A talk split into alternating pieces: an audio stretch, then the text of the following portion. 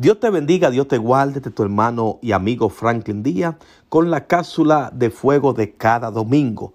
Dios bendiga grandemente a todo el equipo de altar, fuego y unción.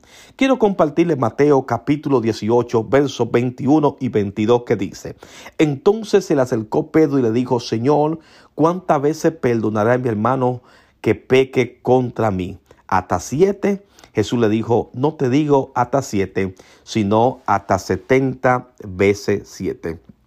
En el tiempo que no ha tocado vivir, he podido notar que se hace fácil a muchas personas perdonar a, aquel, a aquella persona que le ofende, pero que es mucho más difícil cuando somos nosotros los que tenemos que pedir perdón. Ahora bien, encontramos a un Pedro que le hace la gran pregunta a nuestro Maestro, a nuestro Señor Jesucristo. Señor, ¿cuántas veces debo perdonar a aquel hermano que peca contra mí? aquel hermano que me falla, aquel hermano que me ofende, aquel hermano que me pisa el callo, aquel hermano que me calumnia, aquel hermano que se levanta contra mí. ¿Cuántas veces, maestro, debo perdonar a aquel que peca contra mí? Y él mismo quiere responder Pedro diciendo, siete veces, como en poca palabra diciendo, yo puedo perdonar siete veces a una persona que me ofende, a una persona que peque contra mí. Pero Jesús le responde a Pedro de la siguiente manera.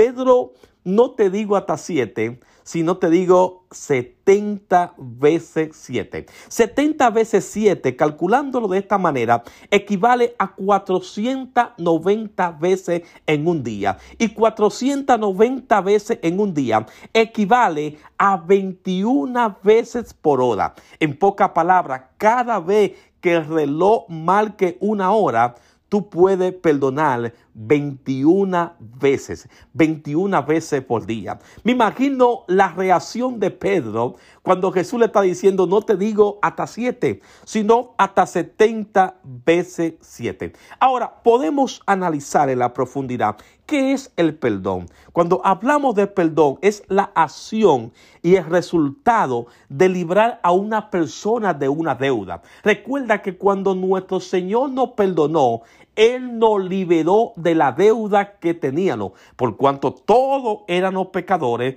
estábamos destituidos de la gloria de Dios. Pero gracias a nuestro Dios que mandó, envió a su Hijo unigénito para que toda la humanidad sea perdonada y hoy podamos tener vida y vida en abundancia. Pero también perdonar no solo libera a la persona que te ofende, no solo libera a la persona que, que, pecó contra ti, sino que también nos libera a nosotros mismos. En pocas palabras, cuando yo perdono a mi hermano que pica contra mí, o se levanta contra mí, o falla, o comete cualquier error contra mí, cuando yo lo perdono, no solamente lo libero a él, sino que también yo estoy siendo libre. ¿Por qué estoy siendo libre? Porque no guardo rencor en mi corazón. Y como no guardo rencor, no traerá consigo enfermedad a mi vida, porque yo eh, decidí perdonar y como decidí perdonar, fue libre en esa área. En pocas palabras, el perdón beneficia tanto al perdonado como al que perdona. Pero hoy estamos viendo cuántas personas dentro de la iglesia con falta de perdón, cuántas personas con rencor, cuántas personas que con raíces de amargura, cuántas personas que, que, que no aman a su prójimo porque tienen ese rencor y esa falta de perdón. Y hoy en día tenemos que aprender en esta mañana que Dios nos está llamando a que nosotros perdonemos al que nos ofende o al que peca contra nosotros. Que tanto como nosotros aprendamos a pedir perdón, también tenemos que aprender a perdonar. Como Jesucristo nos perdonó un día que estábamos perdidos, un día que estábamos eh, eh, en, el mundo. Él metió sus manos a la, eh, en lodo cenagoso, nos sacó de allí. Él nos perdonó y ahora nos toca a nosotros perdonar a los hermanos que nos ofenden o se levantan contra nosotros.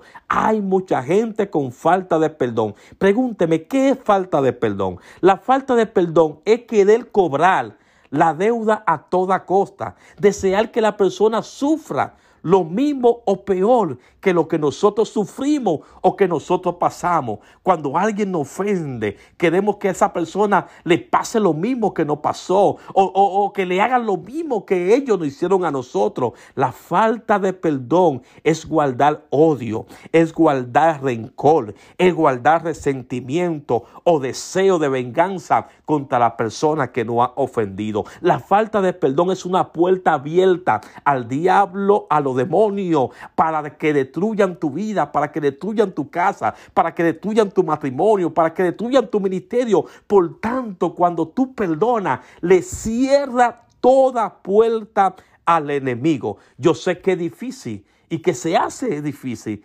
perdonar y pedir perdón.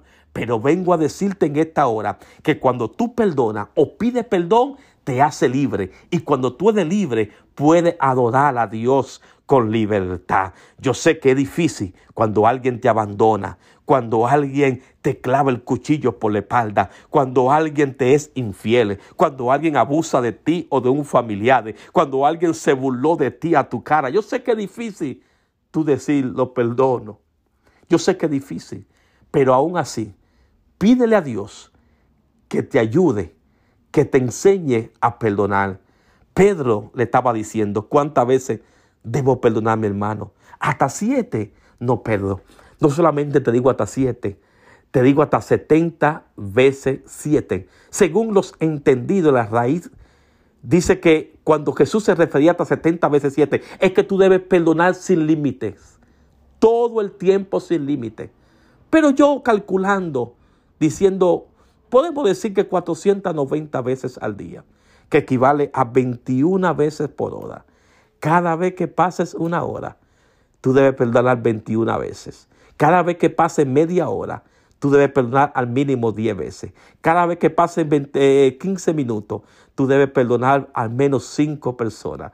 Cada vez que pasen 5 minutos, tú debes perdonar algunas 2 o 3 personas. Eso equivale a 70 veces 7. Así que desde hoy en adelante, pidámoslo a Dios y al Espíritu Santo. Trata con nuestro corazón. Ayúdanos a perdonar y también a pedir perdón porque eso nos hace libre. El que perdona, como el que pide perdón, no solamente libera al beneficiario, sino que libera nuestra alma. Por eso el salmista dijo, saca mi alma de la cárcel.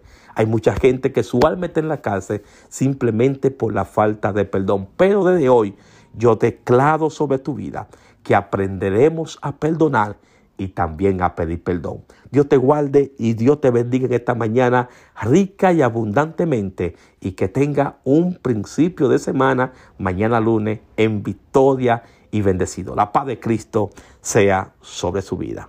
Amém.